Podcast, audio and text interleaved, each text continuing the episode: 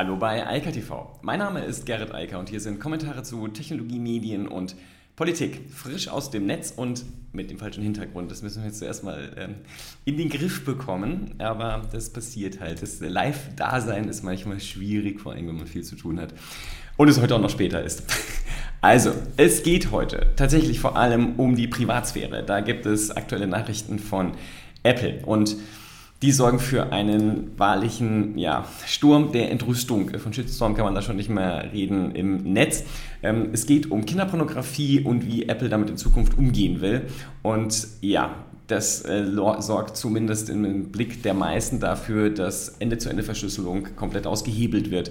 Und das ist etwas, was ja entsprechendes Echo hervorruft. Außerdem geht es um den Einzelhandel und um die Frage, wie der Einzelhandel sich aufstellen kann nach Corona. Da waren offensichtlich Erwartungen geweckt worden und auch geweckt bei Einzelhändlern, dass das alles ganz reibungslos läuft. Offensichtlich sieht der Kunde das aber anders und das funktioniert nicht so gut, wie es sollte. 38 Prozent der Deutschen sagen, dass sie aktuell aufgrund der Pandemiesituation weiterhin nicht in den Einzelhandel gehen wollen. Dann geht es einmal mehr, auch Corona-bedingt, um das Homeoffice und dann geht es um YouTube. Da geht es um ja, den Kaninchenbau und das, was äh, dazu so gedacht wird draußen. So, ich mache jetzt mal sämtliche, sämtliche Artikel auf und dann können wir dann nämlich gleich drüber reden. Und ja, sehr schön. Muss ich mal das groß ziehen, aber das kriegen wir hin. So, also, zuerst mal geht es um diesen Open Letter Against Apple's Privacy Invasive, Invasive Content Scanning Technology. So ist er beschrieben. Ist eine neue äh, Domain auch gleich. Und äh, da wird das ganze Problem auch umfangreich geschildert. Also, was macht Apple jetzt, was die Aufregung hervorruft? Apple hat schon seit langem in der iCloud, also in dem Cloud-Service von Apple, untersucht und überprüft, ob dort Kinderpornografie gespeichert wird. Das heißt, die Bilddateien, die dort nicht verschlüsselt sind, werden gescannt und auf ähm, entsprechende Hinweise von maschinellen Lernen, also von einer relativ schwachen KI, aber einer KI untersucht und dann halt entsprechend ähm, gemeldet. Das ist das, was Apple schon länger macht in der iCloud. Was Apple aber jetzt vorhat und was sie berichtet haben und angekündigt haben, dass das kommen wird, hat eine ganz andere Dimension und funktioniert auch ganz anders.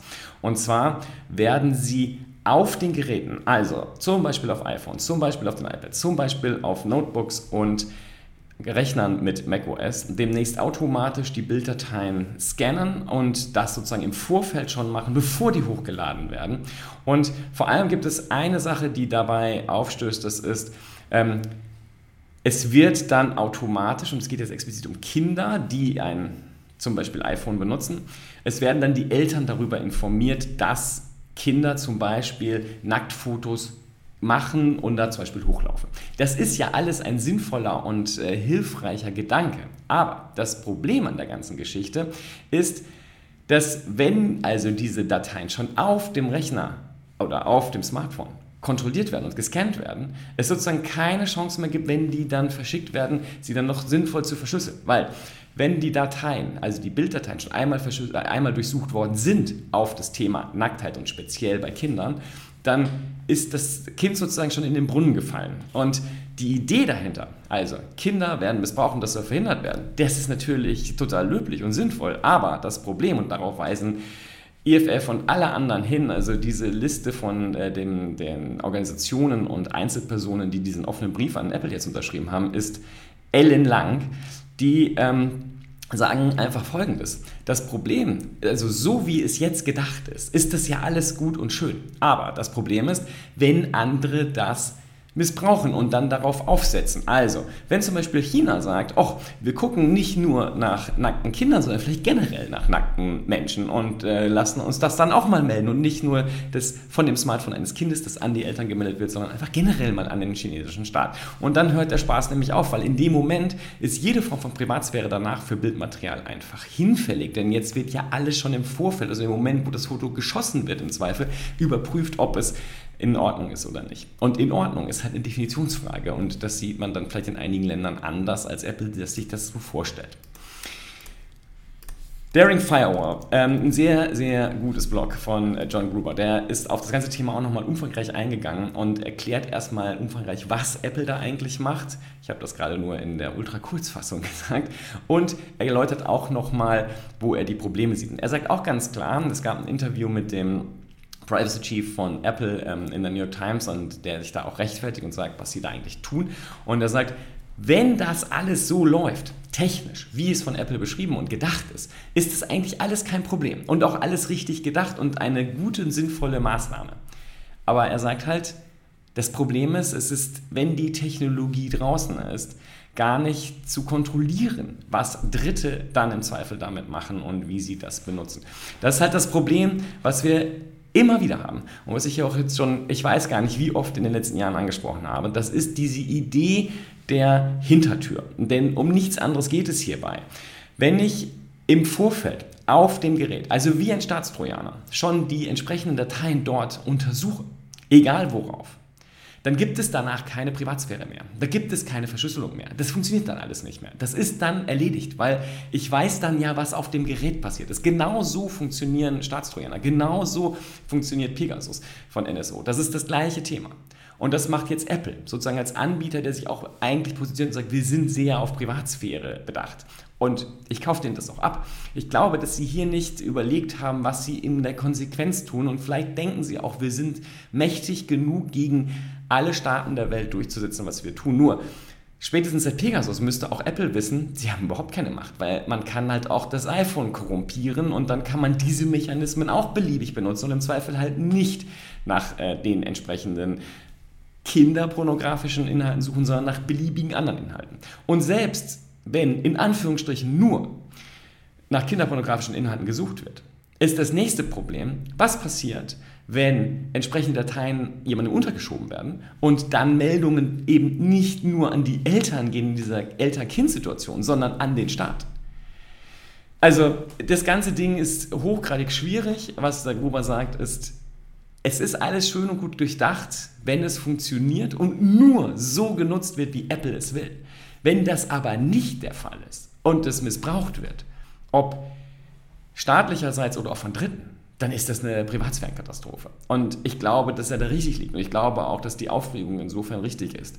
Das Einführen von Hintertüren, gleich welcher Art, sorgt dafür, dass Sicherheit halt sinkt und dass Privatsphäre faktisch nicht mehr möglich ist.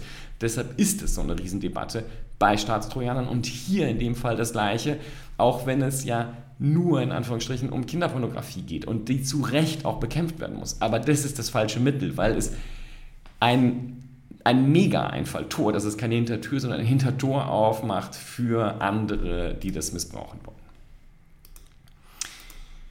So, ganz anderes Thema. Corona. Also, die IFH Köln schreibt, erhoffter Run auf Geschäfte bleibt aus. So, und das ist jetzt erstmal, da gibt es natürlich viele Gründe und sie sagen vor allem, nennen sie zwei.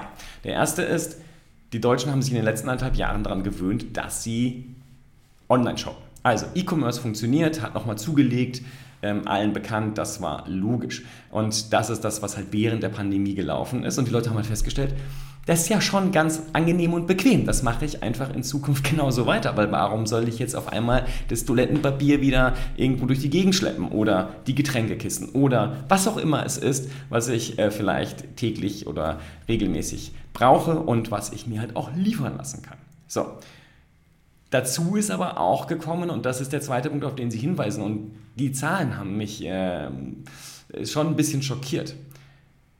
21% der Deutschen sagen, dass sie Angst haben, überhaupt in die Stadt zu gehen, in die ähm, Geschäfte zu gehen und dass sie das per se nicht mehr wollen. Also das klingt so ein bisschen abschließend.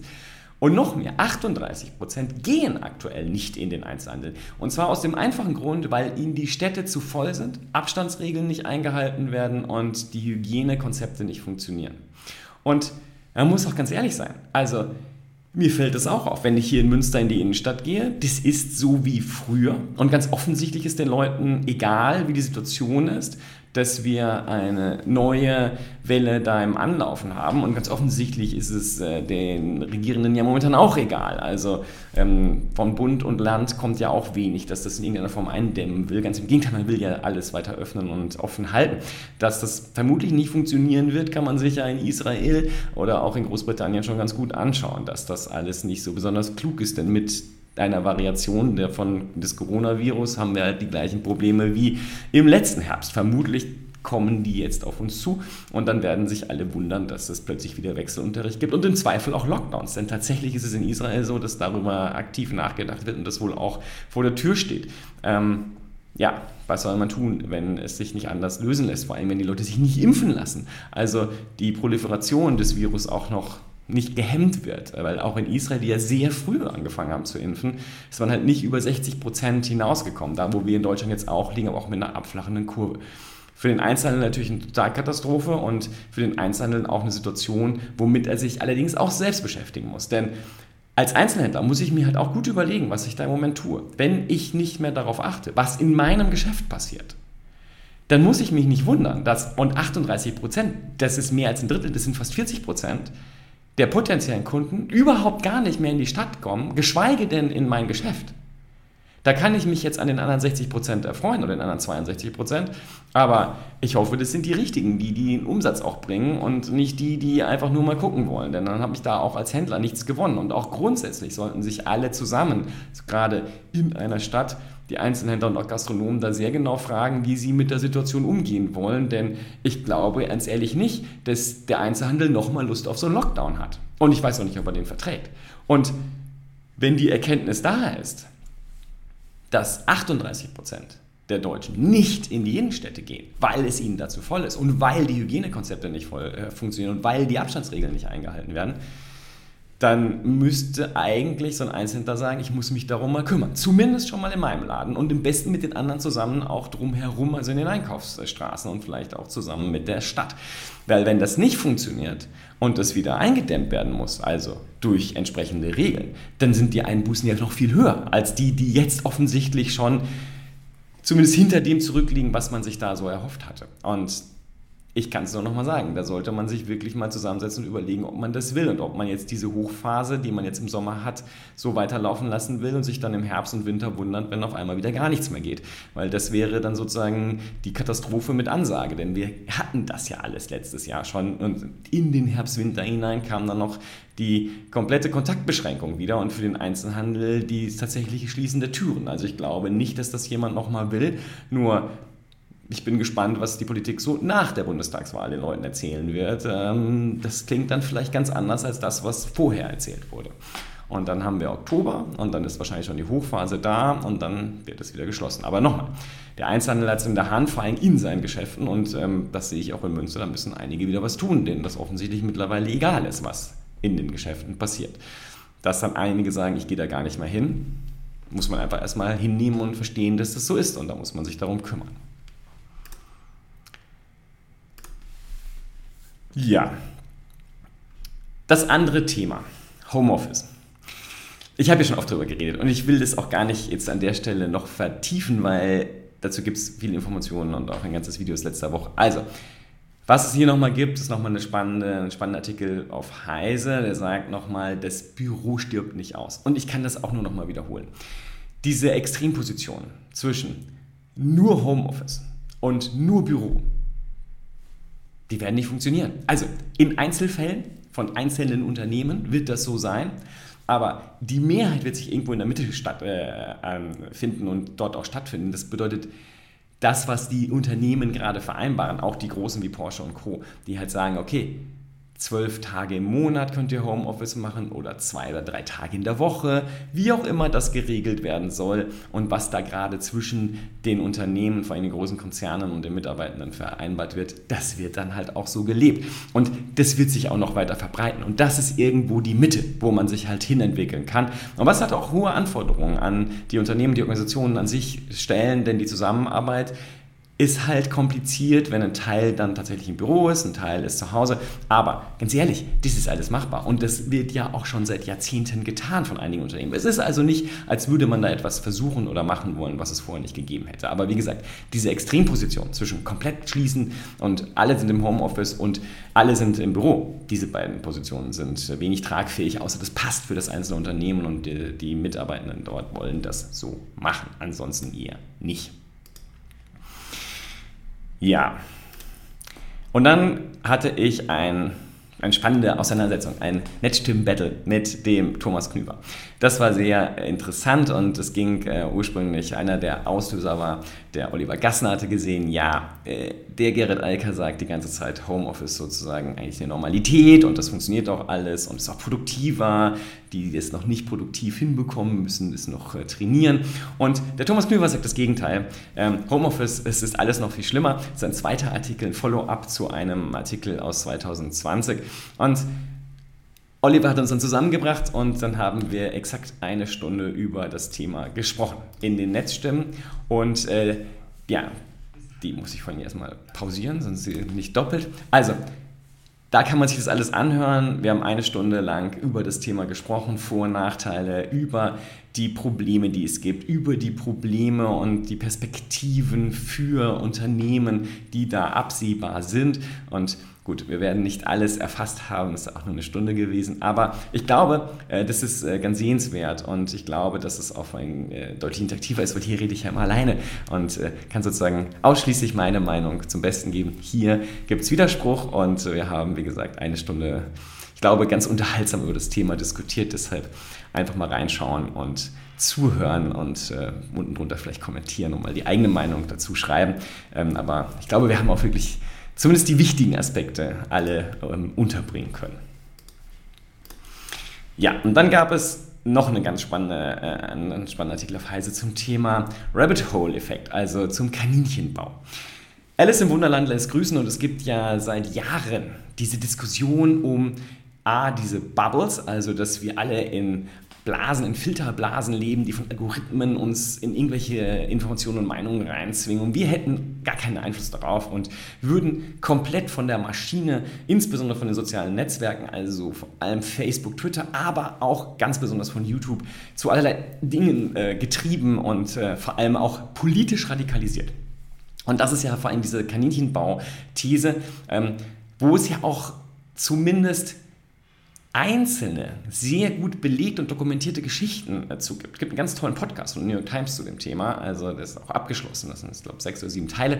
Kann man sich hervorragend gut anhören und sich in diese ganzen, dieses ganze Gedankengebäude, was da jemand auf YouTube aufgebaut hat, und zwar nachgestellt an seiner YouTube-Historie, dann sich anhören und verstehen, was da passiert mit einzelnen Menschen. Aber es gab jetzt eine Studie, die sich damit mal beschäftigt hat und sagt, das ist schlicht und ergreifend nicht wissenschaftlich belegbar. Es gibt keinen Rabbit Hole-Effekt. Warum sich Leute radikalisieren, ist eine Frage, da müsste man mal nach den Gründen suchen, sagen die Studienmacher und sagen, an YouTube und an deren Algorithmen liegt es jedenfalls nachweislich nicht. Und das wird sich, denke ich, generalisieren lassen, auch auf Facebook und andere, die mit ähnlichen Algorithmen arbeiten. Die Probleme liegen in der Gesellschaft. Und das ist ja etwas, was ich hier schon sehr, sehr häufig gesagt habe. Die Idee, dass jemand auf einmal, weil er YouTube-Videos guckt und sozusagen immer mehr rechtsextremen Inhalt bekommt, weil natürlich der Effekt von dem Algorithmus da ist, einem immer mehr von dem zu geben, was man sich vorher schon angeguckt hat, wenn man dann nicht irgendwann mal ein neues Thema entdeckt. Und das gilt für die anderen natürlich auch, auch TikTok etc. TikTok macht das in Perfektion. Ja. Natürlich gibt es diesen Effekt, aber dadurch werden die Leute ja nicht radikal und auch nicht politisch radikalisiert auf einmal. Das ist ja eine Vorstellung, da geht man ja davon aus, dass die Menschen in kürzester Zeit programmierbar sind. Noch dazu in ihren Einstellungen und Werten, also Dingen, wo jahrzehntelange Forschung weiß, dass es extrem, extrem schwierig ist, Menschen in ihren Grundwerten zu verändern. Meist sogar unmöglich ich sage persönlich immer, äh, Menschen, die über 16 sind, die kann man gar nicht mehr verändern. Die sind so, wie sie sind. Also die Veränderungen sind minimal und höchstens bei starken Einschnitten passiert da vielleicht nochmal was Größeres. Aber im Prinzip passiert da keine große Veränderung mehr. Und diese Charakterzüge, Wertvorstellungen, die sind halt da. Und deshalb kann auch ein YouTube mit auch einem noch so ausgefeilten Algorithmus die nicht auf einmal umstimmen und von, keine Ahnung, einem Linksextremen zu einem Rechtsextremen machen oder auch aus der Mitte der Gesellschaft heraus äh, zu irgendeinem anderen Ismus tragen. Unwahrscheinlich, extrem unwahrscheinlich für mich. Jetzt gibt es eine Studie, die genau das belegt und sagt, nein, es ist nicht nachweisbar. Und es ist selten, dass Studien relativ deutlich mit Ja oder Nein antworten und nicht sagen, ja, die Wahrscheinlichkeit ist, ist ja die, die klassische Antwort. Aber hier sagen, nein, es gibt diesen Effekt nicht, der ist nicht nachweisbar. Und es gibt dokumentierte Einzelfälle und Stories. Warum aber bei denen eine Radikalisierung stattgefunden hat, da müsste man bei den Personen und in deren Gesamtkontext dann suchen und nicht nur in dem Konsum von Videos auf YouTube oder TikTok oder dem Lesen von Nachrichten auf Facebook, Twitter oder sonst irgendwo im Netz, das reicht nicht und ist als Erklärungsansatz nicht nur nicht ausreichend, sondern sogar abzulehnen. Es ist kein relevanter Effekt. In diesem Sinne, ich wünsche eine weiterhin schöne Woche und ähm, ja, ich bin morgen wieder gut vorbereitet und irgendwann im Urlaub. Das ist auch dringend nötig mittlerweile. In diesem Sinne, bis dann. Ciao, ciao. Das war Eika TV frisch aus dem Netz. Unter eika.tv findet sich der Livestream auf YouTube. Via eika.media können weiterführende Links abgerufen werden. Und auf eika.digital gibt es eine Vielzahl von Kontaktmöglichkeiten.